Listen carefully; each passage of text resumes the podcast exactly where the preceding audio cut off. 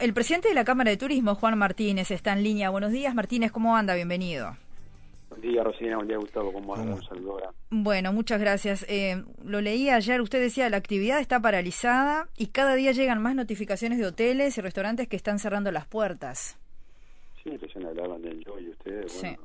Bueno, Joy en su caso, pero hay muchos más, no solo en Punta del Este, sino en todo el país, porque así como el Este eh, estaba esperando Semana Santa para cerrar la temporada de verano, no olvidar que, por ejemplo, zonas como Termas, eh, justo el arranque de la zafra alta. La, mejor parte arranca ahí, seguro. Claro, entonces este, también allí en, en por ejemplo, eh, cierran los dos hoteles cinco estrellas que hay, por lo tanto, eh, hoy la actividad está paralizada. Colonia, que con el bloqueo de con el cierre de fronteras con Argentina, quedó prácticamente vacía. Mm. Y, y, bueno, también allí los hoteles y restaurantes encerrados. En Montevideo también ya ya hay anuncios y sabemos de varios que van a cerrar. Ayer él anunció, pero pero hay varios que están también planificando. Y, y bueno, sí, la realidad es, es muy complicada.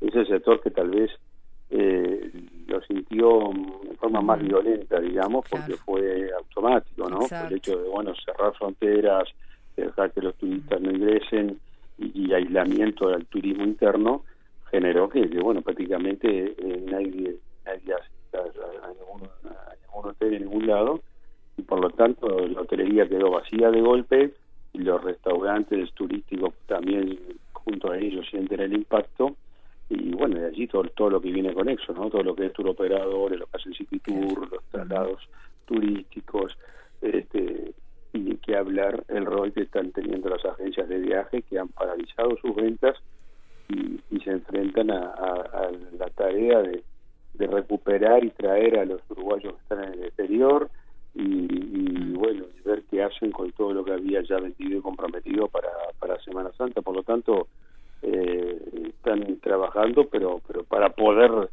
para poder rearmar la situación con miras a que al tener cero venta también van a ir a seguro de paro. Entonces acá es un sector que, que sin duda lo, está sufriendo en forma violenta, repentina y al 100%, no hay media tinta. ¿no? Bien, ¿y qué pasa con el seguro de paro? Porque el, seguro de paro especial, usted explicaba, no aplica para el turismo porque es un rubro con paralización total.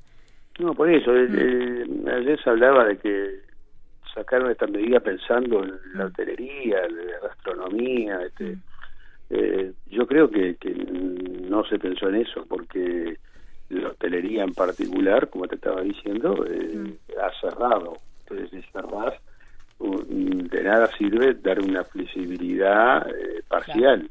Acá no hablamos de parcialidad, acá hablamos que hay gente que se fue, ustedes mismas recién lo estaban diciendo, eh, hay 300 personas en el que no que no tienen bueno entonces lo que el sector necesita es es darle flexibilidad a aquellos que no tienen derecho igual puedan ingresar al seguro y no quedar en la calle como como van a quedar por no tener acumulado el tiempo y, y bueno y van a quedar sin poderlo cobrar.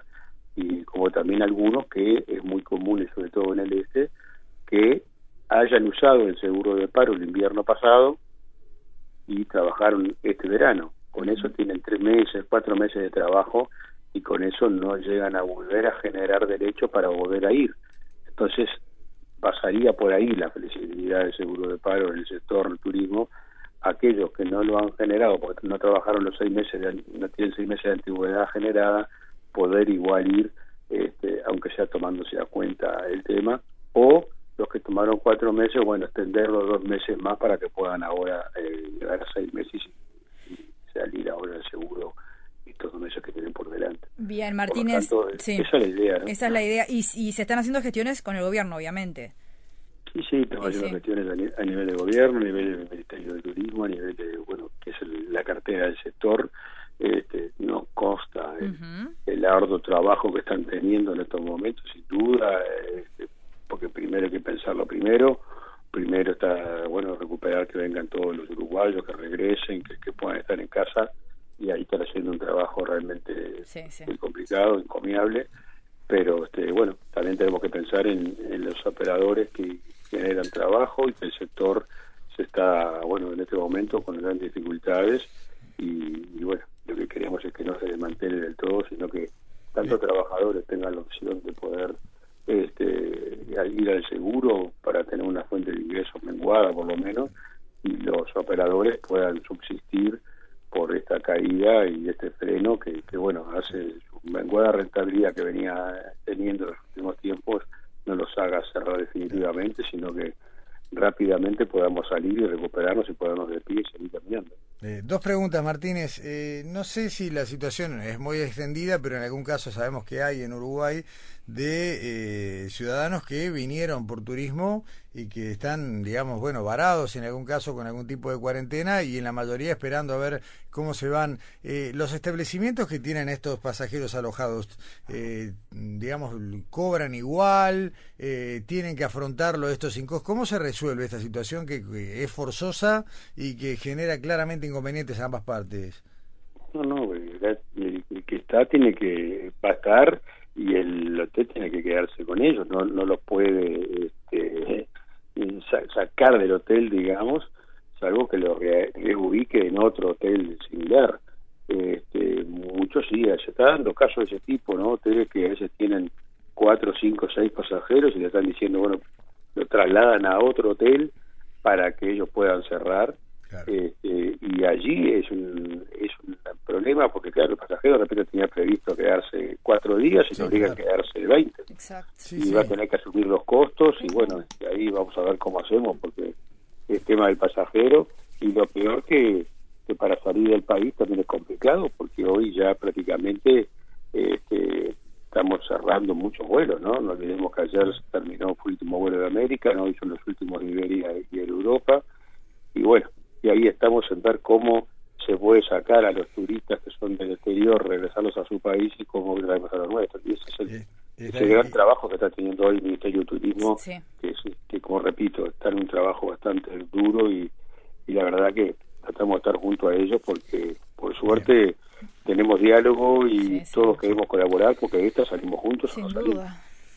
Y la otra, la otra pregunta que le iba a hacer, Juan, eh, Toda esta, esta epidemia de cancelaciones, postergaciones, suspensiones debe ser distinto cuando el trato es entre el prestador de servicio y el turista, el pasajero, que cuando es a través de portales internacionales que tienen sus propias políticas y demás y a veces deciden cómo devuelven, qué devuelven y cómo lo procesan. Eh, no sé si esto afecta aún más, eh, si cuando es mano a mano se está pudiendo postergar la reserva para más adelante, si cuando es una reserva a través de un sitio internacional se pierde el dinero y punto. Eh, ¿cómo, ¿Cómo lo están resolviendo eso? No, es bastante complejo y de ahí una vez más eh, los reclamos de siempre del sector de acudir al sistema formal. O sea, la, eh, esto, los portales son muy prácticos, pero hoy es cuando se ven las realidades, ¿no? Eh, si te has contratado por un portal difícil que hay que puedas resolver tu problema tanto de trasladar de, postergar de reagendar para más adelante o que te devuelvan el dinero. Se hace casi casi imposible y allí el, turista es el que sale damnificado. Cuando es a través de una agencia bueno la agencia asume cierta responsabilidad y trata de todo el esfuerzo para, para generar reprogramaciones, para generar postergaciones, para ver si en algunos casos corresponde y generar también la devolución. Eh, es la diferencia que hay entre trabajar con alguien este, con garantía y registrado que trabajar en sistemas informales. Pero alguien de carne y hueso que, tenga un teléfono al que llamar, Juan. Que se haga responsable, claro, está claro. Claro, exactamente, exactamente. Bueno, Juan Martínez, presidente de la Cámara de Turismo, gracias por su aporte y esperemos que el próximo contacto sea más alentador, ¿eh? por el bien de todos. Ojalá que así sea por el bien de todos y por todo el país, que tengamos una, pronta salida y seamos todos solidarios para, para recuperarnos rápidamente. Un abrazo. Hasta luego.